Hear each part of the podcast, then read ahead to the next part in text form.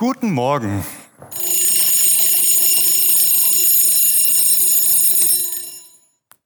Kennt ihr dieses Geräusch am Morgen, wenn der Wecker klingelt?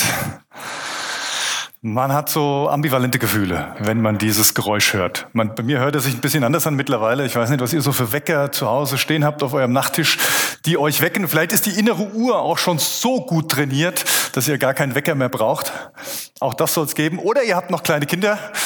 Dann ist der Wecker auch häufig umsonst gestellt, aber zur Sicherheit wenigstens mal ähm, so getimt, dass man ja nicht zu spät kommt. Bei mir klingelt der Wecker morgens so um sieben.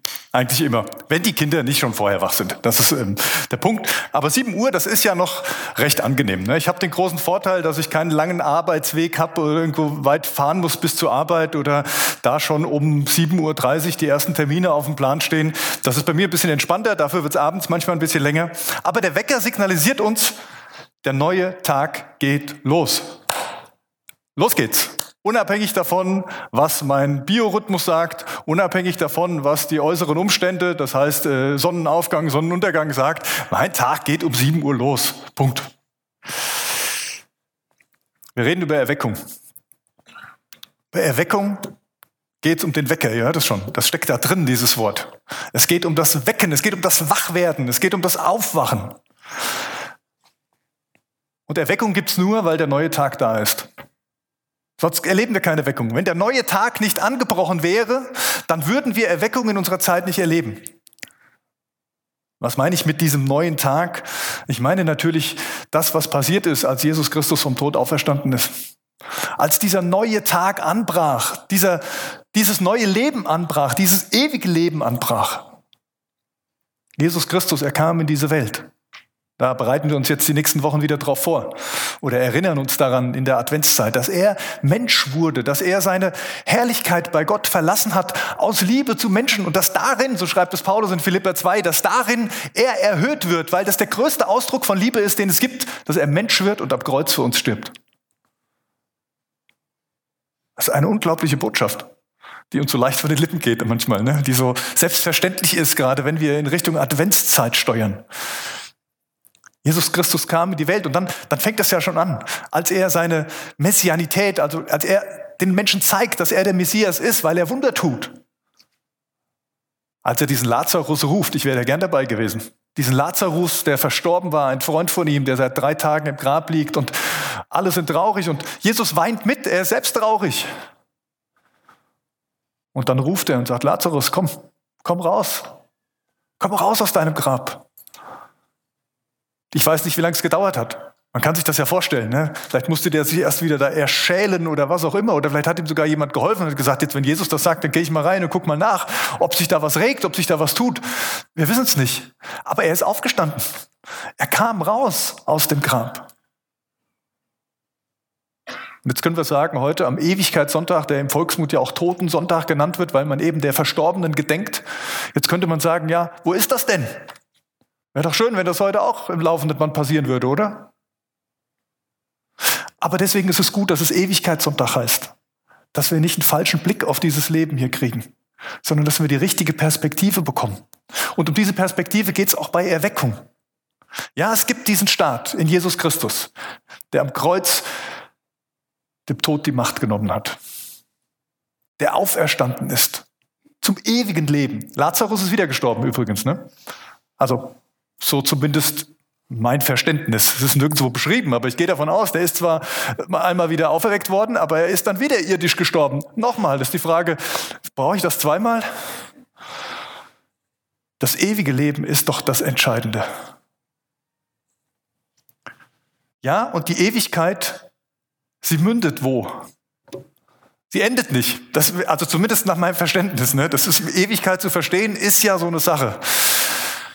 Da bin ich nicht der Erste, der sich den Kopf zerbricht und irgendwie so kein richtiges Ergebnis findet. Aber es gibt jetzt nicht das klare Ende, sondern es gibt, es gibt die Erfüllung. Ja, die gibt's. Und die wird uns beschrieben in Offenbarung 21, dass wir bei Gott sein werden, in seiner Gegenwart. Dass er bei uns wohnen wird. Dass er das Leben ist und wir davon zehren, wie auch immer das aussieht, dass eine neue Erde geben wird. Vielleicht auch eine wiederhergestellte Erde. Kann man sich darüber streiten, wie genau das aussieht. Aber es wird diese Erfüllung geben. Und diese Ewigkeit wird großartig sein. Es wird das, das Beste sein, was wir uns vorstellen können. So malt Johannes dieses Bild in der Offenbarung. Und so schreibt auch Paulus davon, wenn er, wenn er daran denkt, wenn er sagt, wir, wir jagen diesem Ziel nach. Es gibt ein Ziel.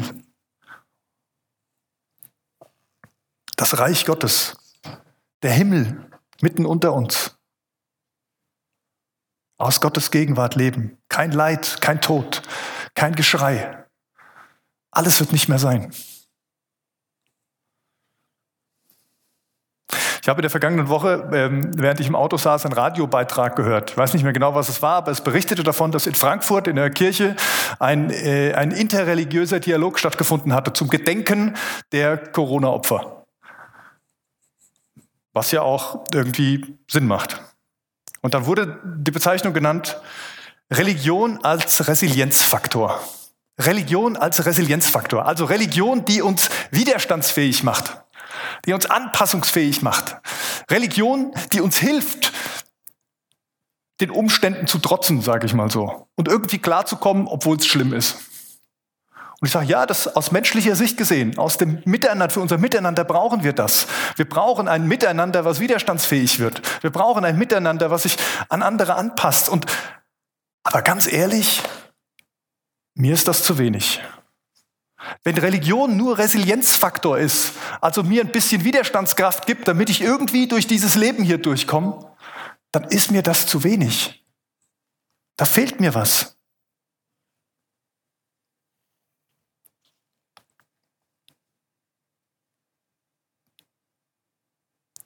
Weil Glauben für mich etwas mit Ewigkeit zu tun haben muss. Weil Glauben für mich etwas mit dieser Erlösung zu tun haben muss. Und nicht nur mit diesem, wir packen es irgendwie. Man könnte vielleicht auch sagen, Glaube, der nicht an der Ewigkeit hängt, der nicht an diese Ewigkeit glaubt, der diese Ewigkeit nicht hat, ist schlafender Glaube. Schlafender Glaube, der noch nicht aufgewacht ist. Eigentlich eine ganz schöne Definition für Religion, oder? Ganz oft ist Religion nämlich genau das. Es ist schlafender Glaube. Es ist etwas, was uns hilft. Es ist ein Ritual. Es, ist, es sind Formen, die wir uns aneignen, die uns widerstandsfähig machen. Es sind Formen, die uns helfen, unseren Alltag, unser Leben zu bewerkstelligen. Und ich habe da gar nichts dagegen. Versteht mich richtig. Wir Menschen brauchen das. Wir sind so gestrickt. Wir brauchen das für das Miteinander. Wir brauchen Formen, an denen wir uns orientieren, die, die, die uns Halt geben, die uns Sicherheit geben, die uns zusammenführen und stärker machen. Aber wenn wir über Erweckung sprechen, dann fehlt da was, was ganz Entscheidendes. Schlafender Glaube ist der, der noch nicht erweckt ist.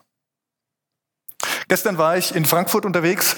Äh, ich nehme teil am Next Training. Das Next Training ist eine Lerngemeinschaft, Learning Community, so nennen die das immer logischerweise. Heutzutage ist das die Learning Community, aber eine Lerngemeinschaft, eine Lerngemeinschaft von Gemeindegründern, also Menschen, die sich auf den Weg gemacht haben zu sagen, wir wollen, dass neue Gemeinden entstehen.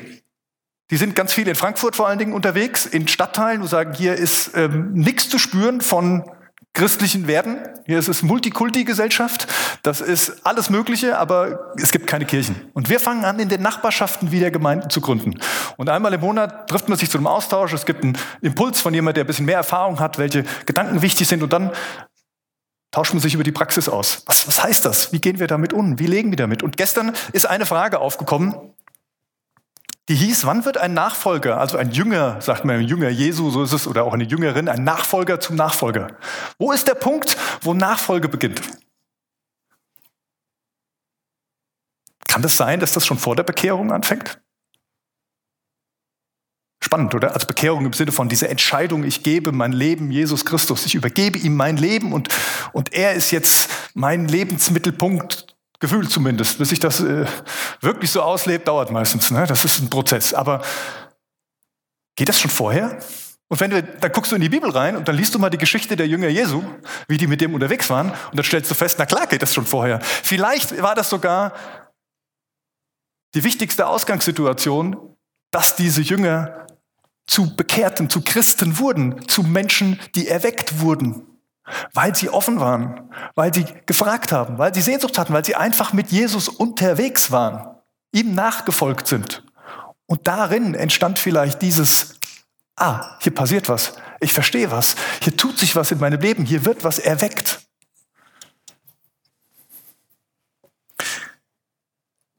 Nachfolge kann es auch ohne Erweckung geben. Vielleicht hat das Ziel der Nachfolge sogar die Erweckung zu erleben. Aber die Erweckung gibt es nicht ohne Jesus Christus. Das ist auch klar. Die Erweckung gibt es nicht ohne diesen persönlichen Glauben, ohne diesen Schritt, wie auch immer der genau aussieht. Es gab viele Jahre, da hat man diesen Schritt vollzogen, indem man den Menschen gesagt hat, kommt alle nach vorne zum Kreuz und hier spreche ich ein Gebet mit euch und jetzt seid ihr Christen. Da ist was dran, weil ich glaube, wir Menschen, wir brauchen manchmal diese helfende Hand, die uns an der Hand nimmt und sagt, komm, ich gehe jetzt mit dir dahin und wir machen diesen Schritt miteinander und wir sprechen es aus, dass dann wirklich was passiert. Denn immer, wenn wir Dinge aussprechen, werden sie Realität. Habt ihr das schon mal gemerkt? Ich kann mir ganz viel hier oben ausdenken und ganz viel vorstellen, aber meistens bleibt das alles nur irgendwie Hirngespinst. Aber sobald ich anfange, die Dinge auszusprechen, sind sie da. Das kann positiv sein, das kann auch manchmal negativ sein, weil dann kommt man nicht mehr zurück. Dann, dann sind die Sachen da. Aber gerade wenn es um dieses Leben mit Jesus Christus geht, wenn es um diese Erweckung geht, dann ist es gut, wenn wir diesen Schritt machen und sagen, ich will das, ich sehne mich danach. Aber es muss nicht diese Form sein. Ich glaube, es ist ganz unterschiedlich bei uns. Ich glaube, es sind eher viele kleine Schritte als dieser eine große, den man, den man tut, um wirklich an der Hand Jesu weiterzukommen und erweckt zu werden.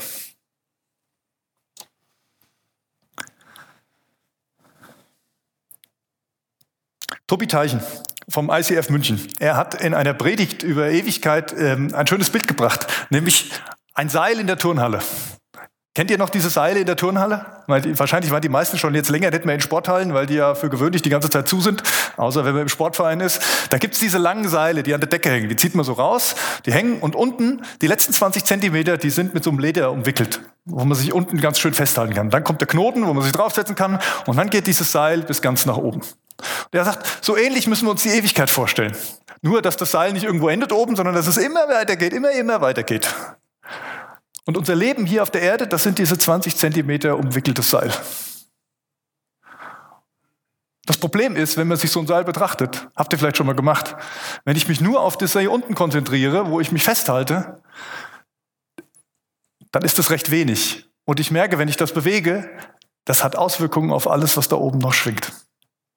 Das sagt, versuch mal so, so einen Blick für die Ewigkeit zu kriegen, dass du nicht nur diese 20 Zentimeter deines irdischen Lebens siehst, sondern dass du eine Perspektive wechselst und mitkriegst, wow, da hängt viel dran.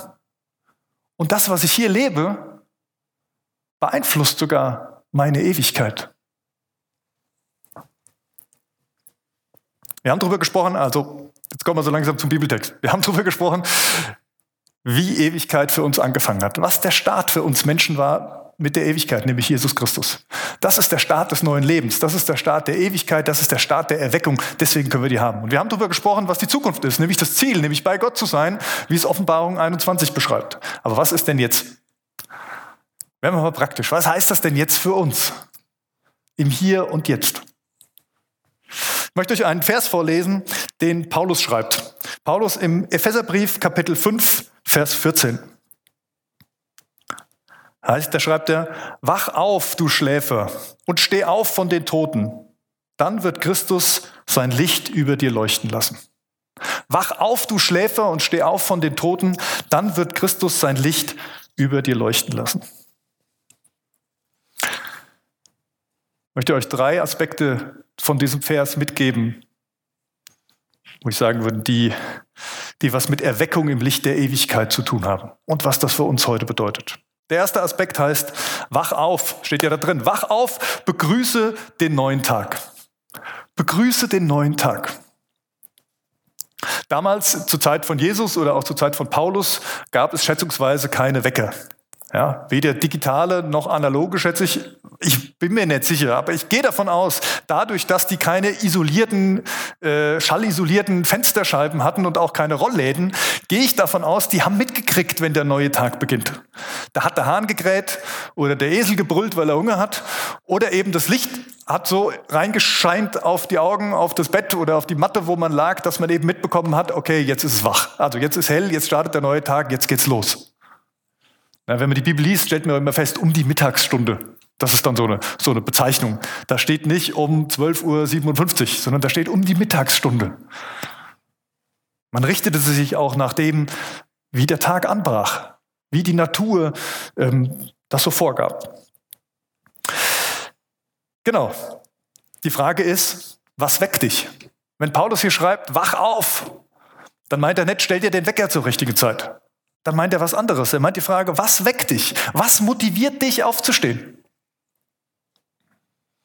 Und ich gestehe, wenn ich mir diese Welt anschaue, wenn ich Nachrichten gucke, wenn ich diese Szenarien sehe, wenn ich jetzt auch wieder die steigenden Zahlen sehe und man das Gefühl hat, wir, ja, wir fangen wieder an mit dem ganzen Prozedere, da möchte ich liegen bleiben. Weiß nicht, wie es dir so geht. Aber manchmal möchte ich einfach liegen bleiben und sagen, jo, kann mich erinnern, dass ich schon manchmal in meinem Leben in Szenarien saß, wo ich mir dachte, Herr, du hast gesagt, du kommst wieder und dann bin ich in der Ewigkeit. Jetzt wäre ein guter Zeitpunkt.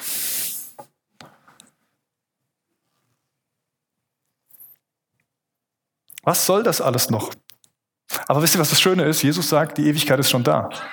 Das Reich Gottes ist nahe herbeigekommen. Es ist mitten unter euch. Das sind Aussagen von Jesus. Er sagt, diese Ewigkeit, das ist hier. Das Reich Gottes ist da. Steh auf, der neue Tag, das neue Leben ist angebrochen. Ich weiß nicht, was deine Motivation ist. Ich merke, meine ist viel zu sehr auf diese 20 Zentimeter Seil gerichtet. Die Frage, was kann ich heute erreichen? Die Frage, äh, was bringt es, was ich jetzt hier mache? Die Frage, und ich habe diesen Ewigkeitsbezug an vielen Stellen nicht. Dass jeder Tag, den ich mit Freuden aufstehe, etwas damit zu tun hat, weil die Ewigkeit bei mir schon angefangen hat. Und nicht, weil das so schwer ist, was um mich herum ist.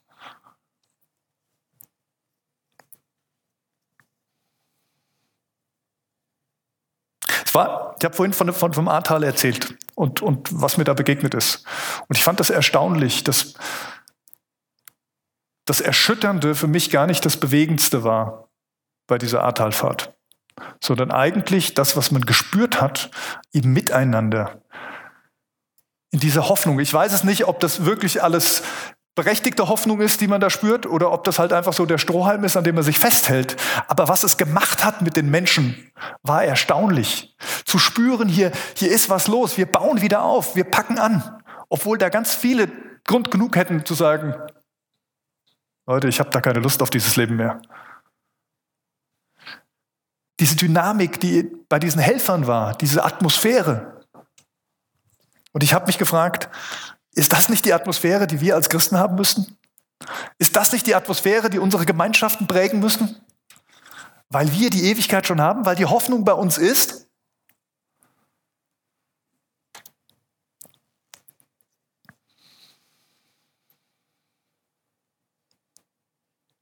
Wenn du morgens aufstehst, ich weiß nicht, ob du so ein Morgenritual hast, aber vielleicht fängst du einfach mal mit dem Gedanken an, nicht zu sagen, oh, was ist heute Tag? Es ist ein weiterer Tag meines neuen Lebens, sondern vielleicht fängst du mal mit diesem anderen, mit diesem Gedanken an. Dieser neue Tag ist der erste Tag von meiner zukünftigen Ewigkeit. Dieser Tag, den ich heute beginne, ist schon in der Ewigkeit. Das sieht noch nicht so aus außenrum, aber sie hat schon längst angefangen. Wach auf, begrüße den neuen Tag. Und der zweite Gedanke geht dann gleich weiter, der heißt, steh auf von den Toten. Entscheide dich für das Leben. Steh auf von den Toten, entscheide dich für das Leben. Glauben an diese Ewigkeit und Wissen von dieser Ewigkeit ist das eine. Das Leben danach, das Tun, das Handeln ist das andere. Und vielleicht für uns Christen oftmals die größte Hürde eben nicht nur mit den 20 Zentimetern Seil leben, sondern mit dem Ganzen, mit der Ewigkeitsperspektive. Mal den Spiegel vor die Dinge halten, die in unserem Leben so Bereiche unseres Lebens. Mal den Spiegel der Ewigkeit davor halten. Bei der Frage nach der Zeit zum Beispiel. Was ist mit meiner Zeit? Wie gehe ich mit meiner Zeit um? Renne ich durchs Leben, weil ich das Gefühl habe, die Zeit rennt mir davon? Oder kann ich auch ruhig werden? Kann ich mir Zeit nehmen, weil ich eine Ewigkeit habe? Habe ich Angst, was zu verpassen in diesem Leben hier? und bin getrieben von dem, was ich erreichen will? Oder mit dem Geld? Die Bibel macht deutlich, das Geld, was wir hier haben, wird für die Ewigkeit wertlos sein. Können wir nicht mitnehmen. Können wir uns nichts verkaufen. Ja? Da verliert ziemlich den Wert. In der, in, im, Im Reich Gottes gibt es eine andere Währung. Aber in was ich dieses Geld, was ich hier habe, investiere, kann durchaus Ewigkeitswert haben. Wie ist das mit, mit meinen Gaben, die ich bekommen habe? Jesus spricht in dem Gleichnis von den anvertrauten Gaben oder Talenten oder wie auch immer man das nennt, in dem Kontext der Endzeitreden im Matthäus-Evangelium. Und er sagt, in diesem Kontext, wie es einmal sein wird, was kommen wird, da bringt er diese Gleichnisse und sagt, wer im Kleinen treu ist, dem wird viel anvertraut werden. Ob das jetzt genau heißt, das, was ich hier gut mache, das werde ich im Himmel dann auch mal machen, das weiß ich nicht. Da würden auch manche sagen, oh, da habe ich aber Angst davor, da habe ich, hab ich keine Lust drauf. Das ist auch nicht entscheidend, genau zu wissen, wie das aussehen wird. Das wissen wir sowieso nicht. Und ich glaube es nicht, es geht ihm auch nicht um unser Tun, aber es geht ihm um unsere Haltung. Es geht darum, dass wir hier schon reifen können, dass hier die Ewigkeit schon anfängt. Wie ist das mit meiner Identität, die ich so widerspiegel? Kümmere ich mich mehr um mein Äußeres oder mehr um mein Inneres? Kümmere ich mich mehr um das, was zerfallen wird, was die anderen vielleicht jetzt mal sehen, aber zerfallen wird, oder das, was in mir drin ist und was Bestand haben wird?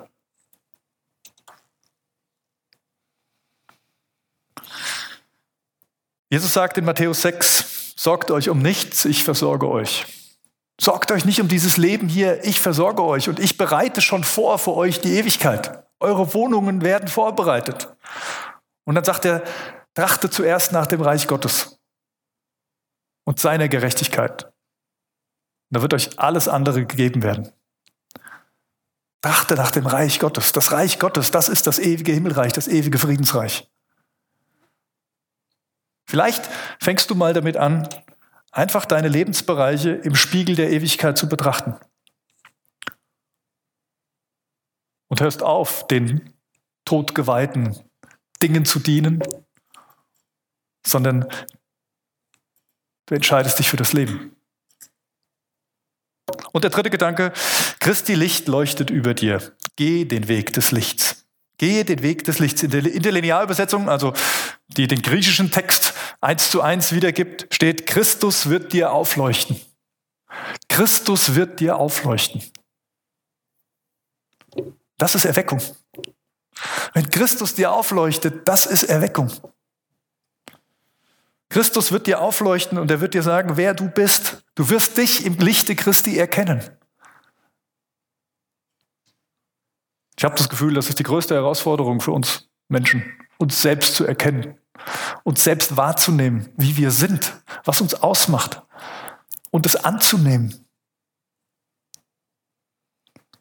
Du wirst in diesem Lichte Christi erkennen, wie er ist was ihm wichtig ist. Du wirst lernen, mit ihm zu kommunizieren in diesem Licht, weil du ihn erkennst.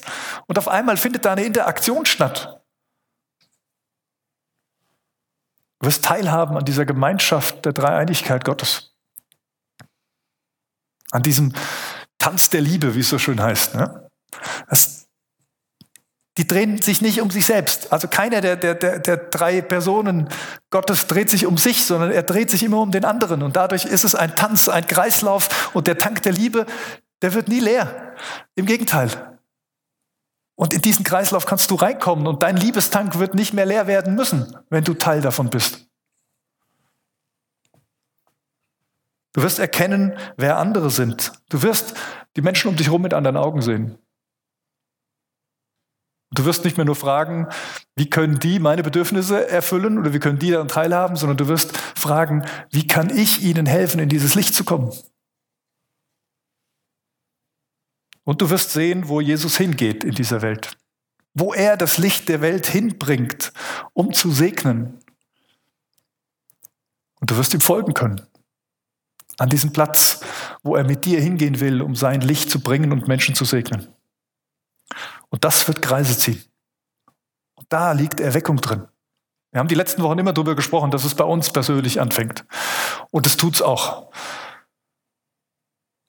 Und das Schöne ist, es ist kein Krampf für uns, es ist kein Umbiegen, sondern es ist einfach nur die Perspektive zu wechseln. Und unser Leben nicht aus dem Hier und Jetzt zu leben, sondern aus dieser Ewigkeitsperspektive, die schon längst angefangen hat. Der Advent liegt vor uns. Das Licht kommt in diese Welt. Ich lade dich ein, dich vorzubereiten für diese nächsten Wochen. Begrüße den Tag. Begrüße den neuen Tag, der angefangen hat.